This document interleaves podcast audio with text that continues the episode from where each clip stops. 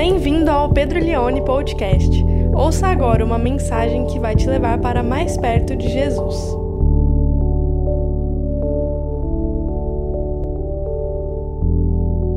Vou explicar para você o porquê o mundo é muito chato hoje. Eu acho o mundo muito chato. Eu só não saio das redes sociais porque as pessoas estão ali e nós precisamos ocupar os lugares para podermos falar do Evangelho em todas as plataformas. Mas eu vou dizer para você o porquê, na minha opinião, o mundo é muito chato hoje. Porque as pessoas querem que todo mundo seja igual a elas mesmas. E eu quero te fazer uma pergunta: você acha realmente que se todo mundo for igual a você, o mundo ia ser mais legal?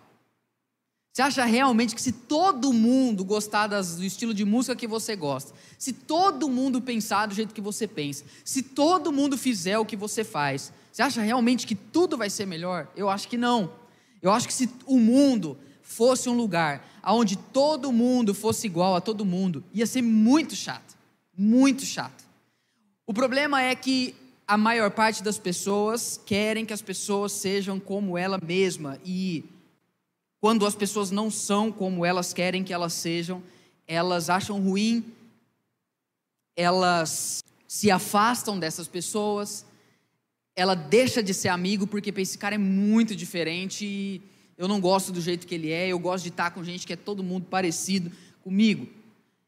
E qualquer pessoa que vai tentar trazer alguma coisa de novo, muitas vezes essa pessoa ela é muito assim, é, negligenciada. Tem lugares que se alguém chegar e falar, gente, o que vocês acham de fazer algo novo? Ah, não, aqui não, é, dá muito trabalho mudar, a gente quer ser do jeito que todo mundo é, todo mundo igual, e não vamos arriscar e tudo. Pois bem, foi isso que levou Paulo a ser preso dois mil anos atrás. Porque ele chegou com uma notícia nova. E ele chegou e falou assim: gente, o negócio é o seguinte: sabe aquele homem que morreu na cruz? Sabe aquele homem que o Império Romano matou?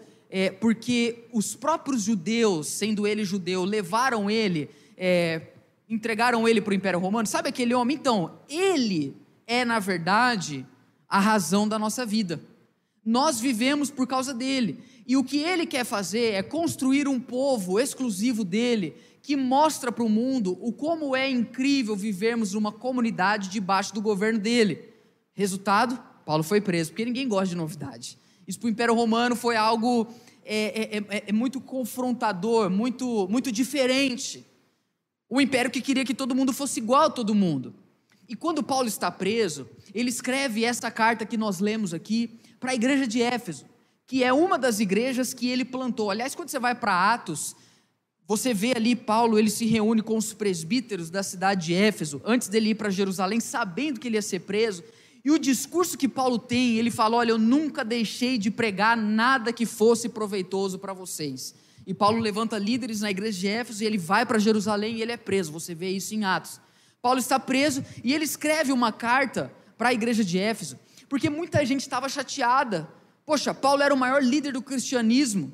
Ele plantou as igrejas, foi ele, entre aspas, que deu início a esse movimento de Jesus no Império Romano, e aos olhos de muitos isso não estava dando certo.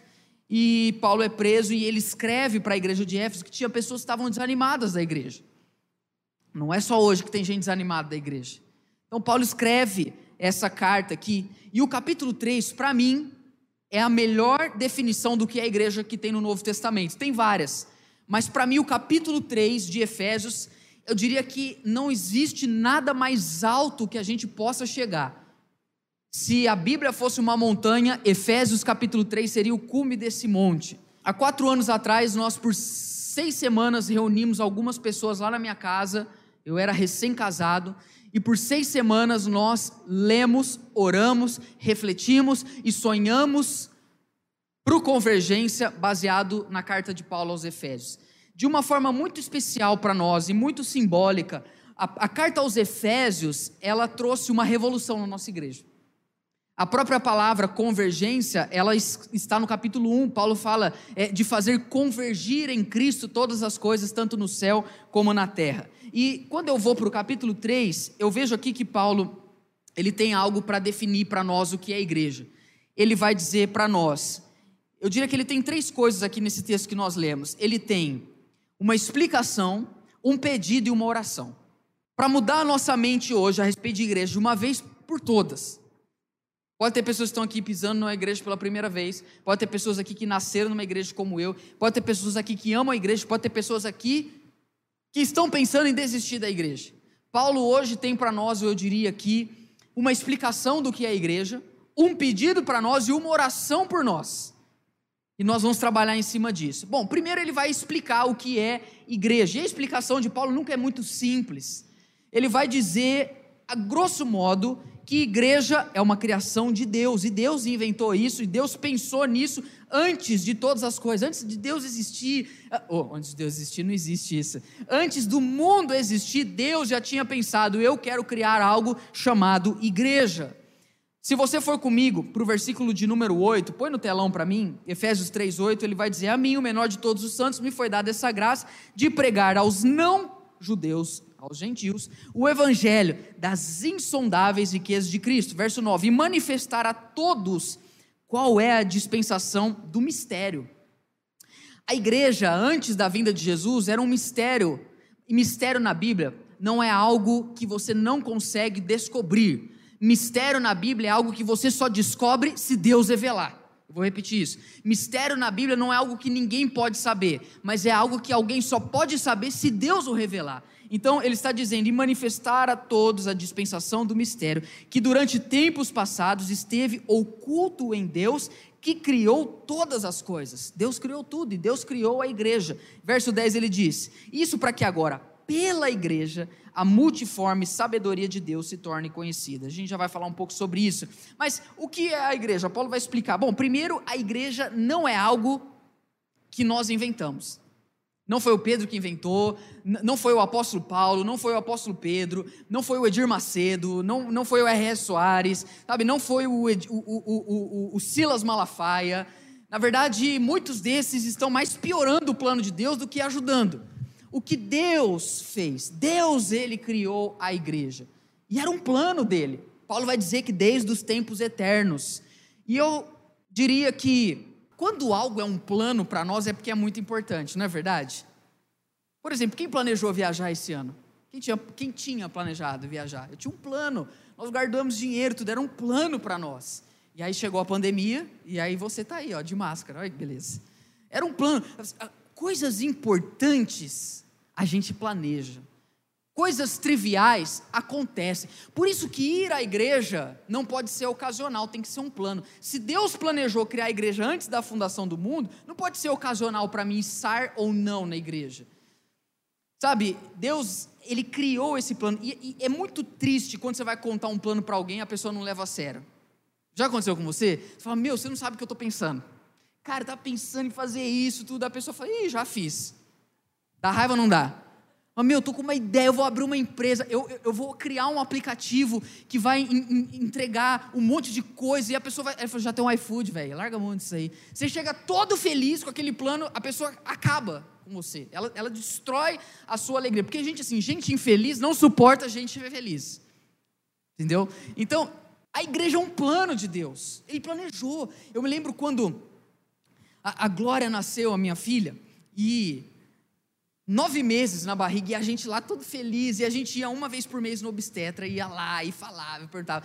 As meninas estão passando por isso, né? A Bárbara, a Laiane, talvez alguma grávida não sabe ainda, mas, é, não, porque, eu não sei, gente, vocês estão ficando tudo grávida, por isso tem que vir demais, espirrar, a menina fica... Então, a gente planejando, tudo super feliz, aí nasceu a nossa filha. Nossa, para nós foi um negócio assim. Aí a gente chegou e falou assim, amor, agora nós vamos levar ela para o obstetra. Vamos levar ela para o doutor ver, a gente estava super feliz. Aí chegamos, nossa, colocamos uma roupa incrível na Glória, muito bonita, levamos ela no carrinho, a gente pensando, meu, ele vai olhar para nossa filha e falar, meu Deus, nunca vi uma criança tão linda. Né? A gente, uma coisa planejada, uma coisa esperada. Chegamos lá, eu, a gente todo orgulhoso, primeiro filho, doutor, pode sentar, tudo.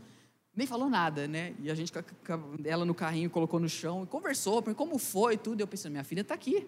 Você não quer ver ela? Tudo, não sei o quê, tal planejei ela, leva ela a sério, eu estou levando. Aí, beleza, ele falou, deixa eu ver ela. Aí a gente colocou em cima da. Na verdade, a gente tirou o pano, ela estava meio que no chão, assim. Ele levantou da mesa, olhou e falou assim: Nossa, que cisquinho, né? E sentou. Ele deve ver crianças todos os dias, né? Para mim era uma coisa assim, meu, como assim que cisquinho? É o cisquinho mais lindo que você já viu. Aí ele, né? Mas eu entendi ele, gente boa pra caramba, o nosso obstetra. Mas é muito ruim quando você chega com algo. Toda vez que a gente não leva a igreja a sério, a gente está falando para Deus: seus planos não são importantes. Foi ele quem planejou. Você não leva a igreja a sério porque eu estou aqui, você não leva a igreja a sério é, porque é, você tem que fazer isso. Você, você leva a igreja a sério porque Deus leva ela a sério. Ele planejou isso. E o, o que, que a igreja faz? Gente, é, de verdade, o versículo 10, põe para mim, Efésios 3, 10. É, é um dos versículos. Olha, talvez é o versículo mais importante da Bíblia quando fala sobre igreja. Estou ficando igual o Martin Lloyd Jones. Todo versículo que ele pregava, ele falava que era o mais importante da Bíblia. Eu falo isso toda semana, mas tudo bem. Ele diz: Isso para que agora, pelo governo, hã? Isso para que agora, pela cidade, não. Isso para que agora, pela escola, não. Isso para que agora, ou seja, um plano eterno preparado por Deus se manifestou em Cristo, para que agora a multiforme sabedoria de Deus se torne conhecida dos principados, potestades nas regiões celestiais. Deixa o texto para mim. Paulo está dizendo agora o mundo, ele está dizendo, veja, quem que vai revelar a multiforme sabedoria de Deus? A igreja, para quem? Para os principados e para as potestades. Deus revela um pouco mais dele para os seres espirituais por meio dos seres humanos que estão na igreja. Muitas vezes nós achamos que a igreja ela é só um lugar que a gente vai. Deus criou a igreja para que ela mostrasse para os principados, para os anjos, para as potestades, para os governantes, para o mundo também, para que as pessoas pudessem ver a igreja e entendessem mais sobre quem Deus é. Por isso que ela é muito importante. Nada no mundo revela com tanta cor quem Deus é como a igreja, porque a palavra que ele usa, multiforme aqui, multicolorido, pode ser também a palavra no original. Deus está dizendo, a igreja vai revelar os anjos, por isso que Hebreus diz, o apóstolo Pedro diz, tem coisas que a gente, quando a gente prega o evangelho, até os anjos acham legal. Até os anjos gostariam de poder ver mais de perto isso. Como que é esse negócio de pregar o evangelho de tão belo, tão belo, tão maravilhoso é? A igreja é esse lugar onde existe a sabedoria de Deus revelada de forma muito, muito abrangente. Por isso que é tão limitador quando nós queremos que a igreja seja um lugar onde todas as pessoas são iguais. Porque a igreja nasceu na sua essência para ser uma comunidade de pessoas muito diferentes umas das outras, mas que convivem bem. E no mundo não existe isso. Porque no mundo as pessoas querem que todos sejam como ela, como ela. E é interessante porque quando eu olho para a igreja, eu não penso que a igreja é.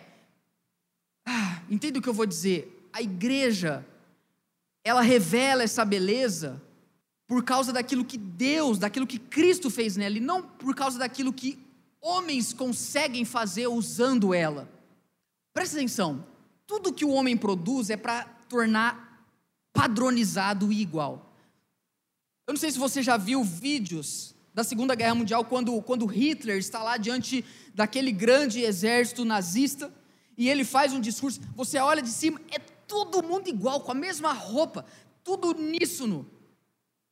Quando você vê o exército da Coreia do Norte marchando, você vê lá tudo igual, impecável, eles andam da mesma forma, no mesmo tempo, no mesmo compasso, na mesma distância. Todo ismo vem para padronizar e mandar e expurgar fora aquele que pensa diferente.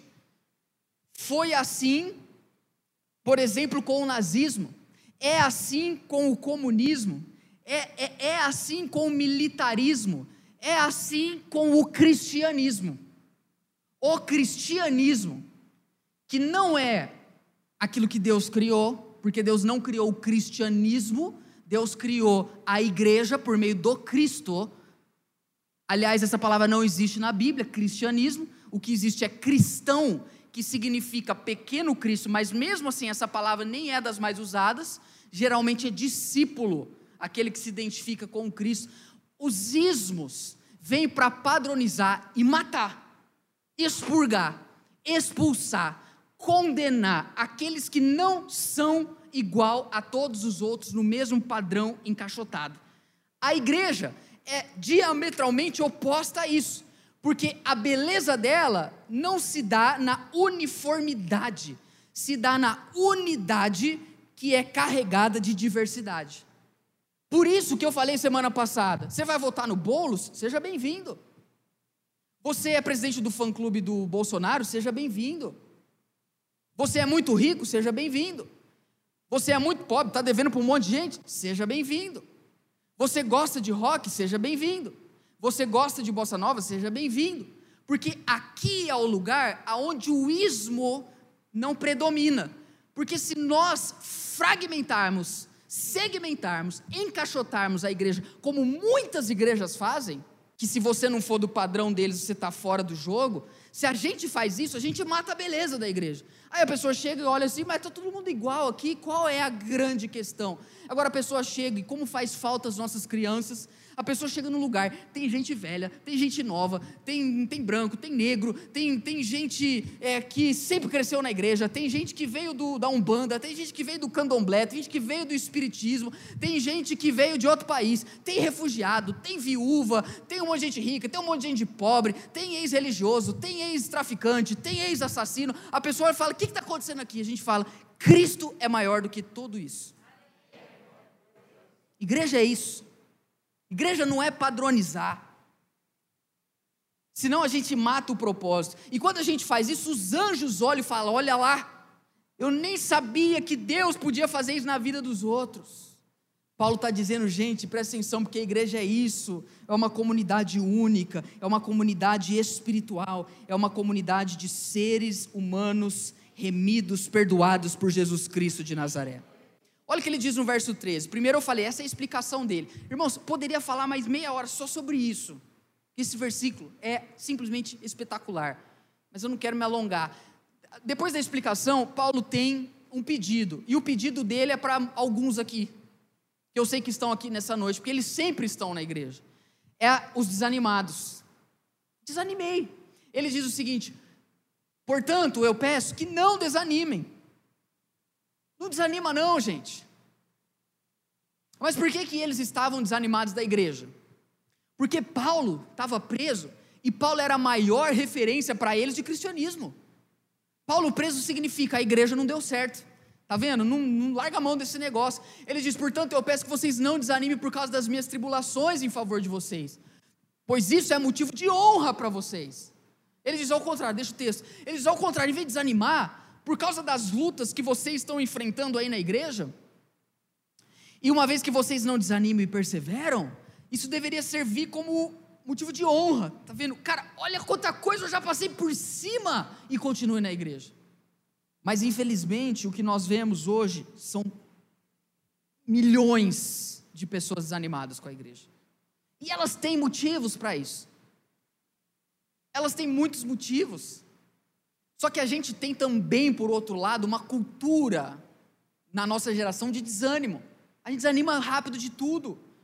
Tem tanto filme no Netflix, você começa o filme, dá 10 minutos, ah, não gostei. Quantas coisas tem parada na metade no seu Netflix? A gente, a nossa geração é isso. Não gostou, a gente passa para frente. A gente não pode desanimar da igreja não por causa do pastor, não por causa do ministério, não por causa da sua função, mas porque ela é o instrumento construído por Deus para a gente revelar a beleza dele. A igreja é o corpo de Cristo. E corpo eu aprendi que a gente machuca às vezes. Só que deixa eu te perguntar uma coisa: quando alguma parte do seu corpo você machuca, você desiste do corpo inteiro? Você está lá no trabalho, está jogando bola, aí você torce o pé, aí você fala, pronto, tá vendo? Desisto desse corpo meu aqui. Não. Quando algo no seu corpo não tá legal, pô, preciso tirar o siso. Quem já tirou o siso? Eu vou do inferno esse siso, gente. Eu tirei o siso, minha boca quase caiu depois. Mas você tá com o negócio, tô com o siso. Aí você vai lá, o que, que você faz? Você arranca a boca? Não, você tira o dente e continua a vida. É normal na nossa caminhada na igreja ter machucados. É normal na nossa caminhada na igreja ter dessabores, coisa que a gente não ficou triste, que a gente não gostou, e às vezes dói e machuca a gente. Tem muita gente machucada. Mas aqui que a gente faz? Joga o corpo inteiro fora? Não cuida daquela parte que está ferida. Eu me lembro quando eu fui jogar bola, no último dia de aula, quando eu estava no segundo colegial. Quem joga comigo sabe o quanto eu sou craque, então, né? Então, eu fui jogar bola, o último dia de aula, estava tão feliz, gente. Tão feliz. E lá no CID, no meio da quadra tinha um buraco. Esse buraco ele tinha um único exclusivo propósito de não servir para nada. Na verdade, o buraco existia porque havia uma opção de fazer meia quadra e colocar aqueles ferros de. O Ítalo estudou lá. Colocar aqueles ferros para jogar vôlei, que as meninas pediam para os meninos jogar, vinha 10 meninos para carregar o ferro, era muito pesado. Mas quando a gente ia jogar bola, tirava. E eu estava tão empolgado aquele dia, último dia de aula, a última aula era educação física, por isso toda a sala inteira foi naquele dia. E aí nós jogando, ia jogar bola tudo. Aí foi começar o jogo, eu estava no meu time, aí tinha dois meninos que ia começar, ia rolar bola. Aí o, o juiz apitou, eu saí correndo. O que, que eu ia fazer? Eu ia dar um chute falso no ar, só para passar para. Porque eu era retardado, não tem muito motivo fazer isso. Sabe, eu ia fazer assim, tipo, de tão empolgado que eu estava. Hora que eu fui correndo, eu fui chutar, eu, eu eu não queria acertar a bola e, e realmente não consegui, mas eu chutei o buraco. O meu pé quebrou naquela hora. No último dia de aula, eu ia entrar de férias. Fiquei com o pé quebrado 30 dias por chutar um inferno de um buraco.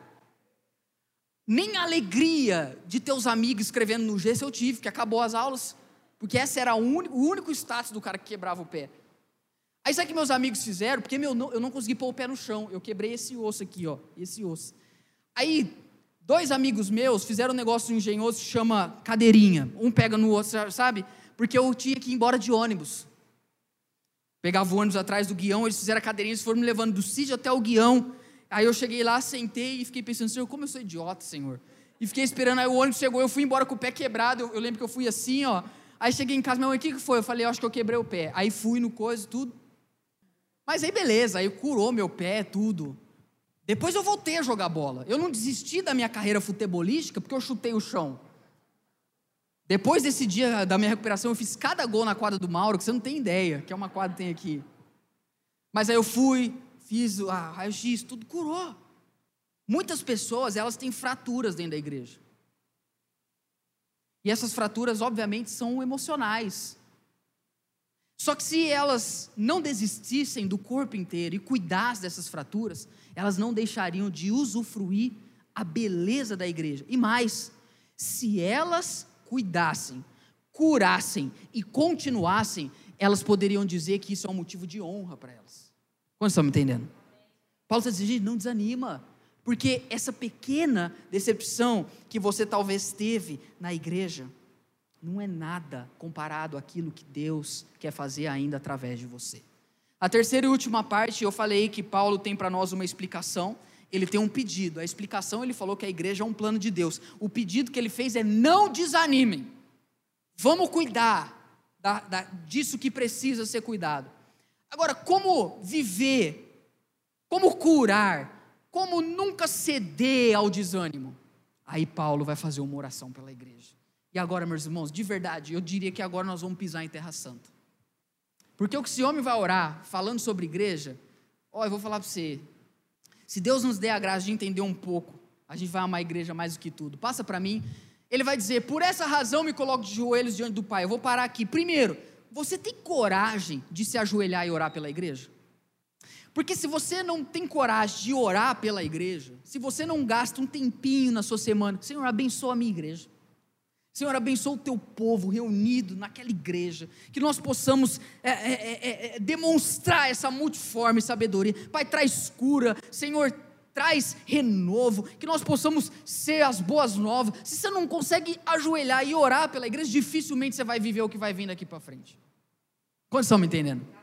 Aí ele vai começar a orar, pode passar. Eu diria que nessa oração dele ele tem três pedidos. O primeiro é o verso 16. Ele diz: Senhor, verso 16 que segundo a sua riqueza e glória, você conceda, conceda a vocês que sejam fortalecidos com poder mediante o seu espírito no íntimo de cada um. Para que a igreja é uma comunidade, sim, ela dá testemunho da beleza do evangelho, sim, é a primeira comunidade no mundo a, a unir homens, mulheres, escravos, livres, ricos e pobres, judeus e gentios, sim, mas ela não deixa de ter os indivíduos. Deus não trata a igreja como uma simples coisa corporativista, ele lida com os indivíduos. E às vezes a pessoa chega, ah, pastor, o pessoal está desanimado, hein? Quando alguém chega e fala, ó, oh, o pessoal está. Quem é o pessoal? Não, pastor, mas. Não, peraí, quando você fala o pessoal, você está falando do pessoal. Quem que é o pessoal? A igreja. Ah, pastor, o pessoal está muito desanimado por causa disso. Tá, mas quem? Não, pastor, aí. Ah, então não dá para a gente ajudar. Porque Primeiro, muitas vezes o que vai sarar o nosso desânimo é aquilo que só Deus pode fazer em nós. Olha o que aquele Paulo está dizendo: que vocês sejam fortalecidos no íntimo de cada um pelo poder do Espírito. Meus amigos, eles até conseguiram me levar no ônibus. O ônibus até me levou para casa. Meu pai até me levou, mas o que foi me curar mesmo foi o tratamento que o médico fez comigo. A gente aqui pode até tentar ajudar você a sarar o seu desânimo. A gente pode até tentar levar você um pouco mais perto de Deus. A gente pode até tentar, sabe, é, te ajudar. Mas só Deus que pode fortalecer você no seu homem interior. Não adianta, chega um ponto, gente, que a pregação não faz mais, que, que ninguém aqui faz. Então você tem que falar: Senhor, eu não quero desanimar, eu não quero desistir, eu quero viver isso, por isso me fortaleça no meu íntimo. E sabe, esse poder do Espírito Santo vem sobre nós, nos renova, nos fortalece de dentro para fora. Eu diria que nessa oração de Paulo existe um segundo pedido, e aí entra no verso 17, e ele pede algo lindo que todos nós estejamos enraizados, arraigados em amor. A base da igreja é o amor. Se, se faltar amor na igreja, não adianta sobrar outras coisas. Pode sobrar dons, pode sobrar talentos, pode sobrar cargos, pode sobrar é, dinheiro, mas se faltar amor, tudo o que sobra é em vão.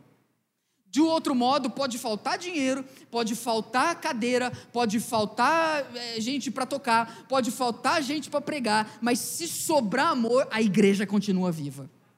Porque ela é a comunidade daqueles que se amam. Jesus falou: Nisto conhecerão os meus discípulos, se amarem uns aos outros. E Paulo está orando por isso, porque a gente tem que orar, a gente tem que pedir. Quer aprender a orar pela igreja? Pede isso. Paulo diz que pela fé, Cristo habite no coração de vocês, estando vocês enraizados e alicerçados em amor. Ele usa duas, duas palavras que podem até parecer que fala a mesma coisa.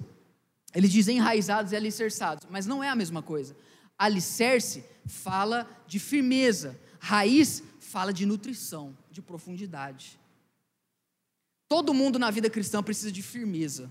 Veio a pandemia aí, bateu um grande vento, um monte de crente caiu do barco não tinha firmeza em Cristo, no amor de Cristo. Mas nós também precisamos estar arraigados, enraizados no amor, porque é isso que traz nutrição, nutrimento, alimento, encorajamento. O pastor pode vir pregar uma grande mensagem, mas se o teu coração não está enraizado no amor de Deus, você desanima. Por isso que o salmo fala: Eu quero ser como uma árvore plantada junto às águas do ribeiro, mesmo que venha um tempo de seca, mesmo que a gente fique seis meses sem se reunir com o povo de Deus, mas eu estou tão enraizado no amor que não falta em mim motivação para continuar servindo a Cristo. Uma coisa que salvou a minha vida na pandemia foi ligar para vocês. Eu liguei. Como você está? O que está acontecendo? Só de falar com os irmãos, isso vai borbulhando o amor de Deus em nós. Agora, me chama a atenção o que Paulo está ensinando uma igreja a orar, ou que está pedindo para ela. Ele diz que pela fé que Cristo habite no coração de vocês. Mas não é uma igreja? Jesus já não mora no coração deles? Então parece que a gente vai criando algumas coisas que não é muito o que a Bíblia ensina. Por exemplo, quando Jesus está falando com as igrejas do Apocalipse, em especial com a igreja de Laodiceia, você conhece Apocalipse 3:20 talvez, ele diz: "Eis que estou à porta e bato. Se alguém abrir, eu entrarei e cearei com ele e ele comigo." Para quem que Jesus estava falando aquilo? Para a igreja. Para quem que Paulo está falando e pedindo a Deus para que Cristo habite? Para a igreja. Por quê? Porque tem muitas pessoas que Cristo visita o coração delas no fim de semana, mas não habita. Visita. Quem gosta de receber visita? Ninguém é hospitaleiro aqui? Eu gosto de receber visita. Gosto a hora que vem, gosto a hora que vai. Eu gosto, não, falando sério, gosto de visitar, é muito bom. Mas tem coisa que é para visitar. Agora eu gosto da minha mulher. Muito mais do que de vocês, inclusive. E ela habita na minha casa. E a minha filha também. Cisquinho para uns, para mim não. Ela habita, elas moram, elas estão comigo, ela convive. Eu dou bom dia, a Suzana quase morre, ela desmaia.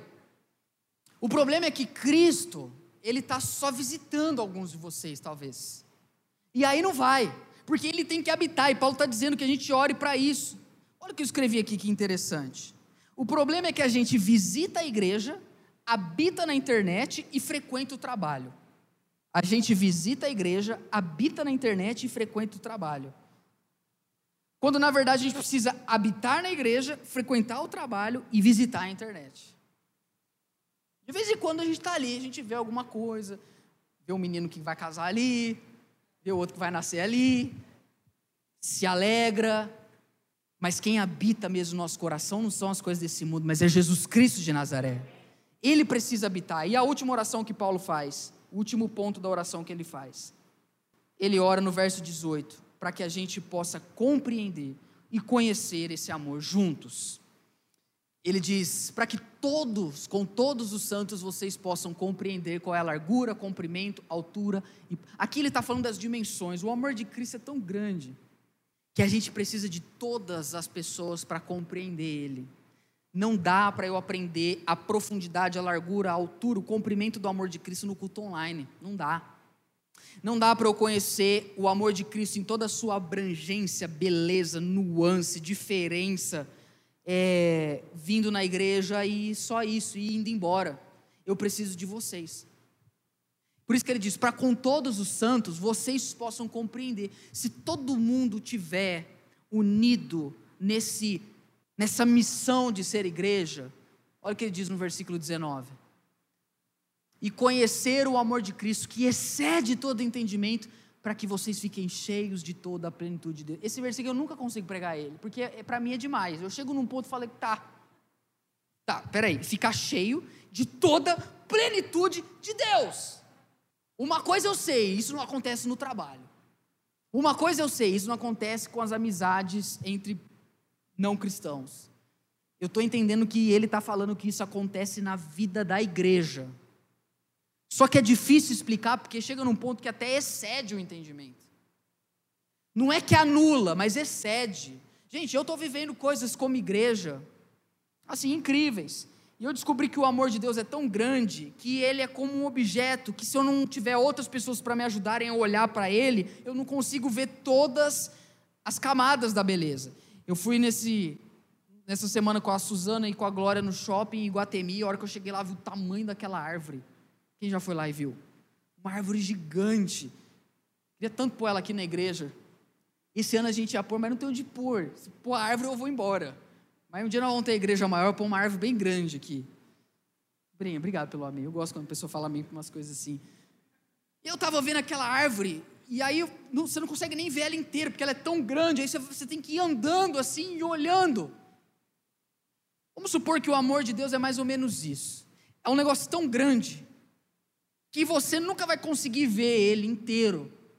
E se você tentar conhecer esse amor sozinho, você vai demorar muito tempo para conhecer isso. Mas se de repente eu estou aqui, o Emerson está ali, a Geandra está aqui, o Lucas está ali, nós estamos olhando para essa mesma árvore, para esse mesmo amor, para esse mesmo Cristo. Só que eu estou olhando aqui desse ponto. A Geandra está olhando daquela, o Emerson daquele e o Lucas daquele.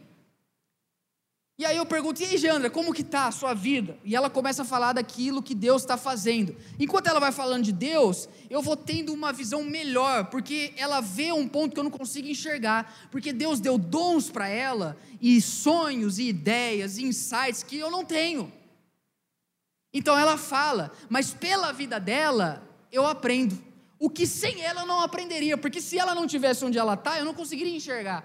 Mas aí vem o Emerson, e aí eu me relaciono com ela e também com o Emerson. E eu falei, Emerson, como está a tua vida? Ele fala, cara, Deus está fazendo isso no meu trabalho. Olha que impressionante, nós estamos conseguindo alcançar aquele projeto. A, a Italy está quase grávida, e a gente está.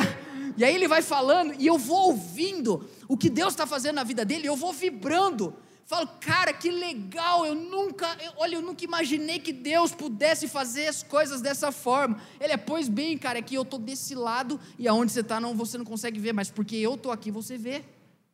E aí eu estou mais longe ainda, eu falo, Lucas, e o que, que você vê daí? Ele fala, cara, tem tantas coisas que eu tenho trabalhado e investido, umas não estão dando certo, porque a gente aprende as coisas boas de Deus, não só quando tudo dá certo, quando as coisas dão errado, a gente também aprende.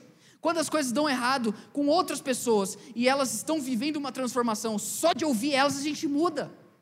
E aí ele começa a contar, cara, olha, é, eu estou enfrentando isso, mas Deus tem me dado a vitória. E eu falo, cara, que incrível isso que você está vivendo. Quanto mais pessoas eu falo, como está aí? Como está sua vida com Deus? Como está sua vida cristã? Como que você tem orado? O que, que Deus tem falado com você? Quanto mais pessoas eu converso e me relaciono que servem a Cristo, mais eu vou compreendendo a altura, a largura, a profundidade, o comprimento do amor de Cristo, que excede todo entendimento. E uma vez que todos estão cheios, nós ficamos cheios de toda a plenitude de Deus. Você pode aplaudir ao nosso Deus?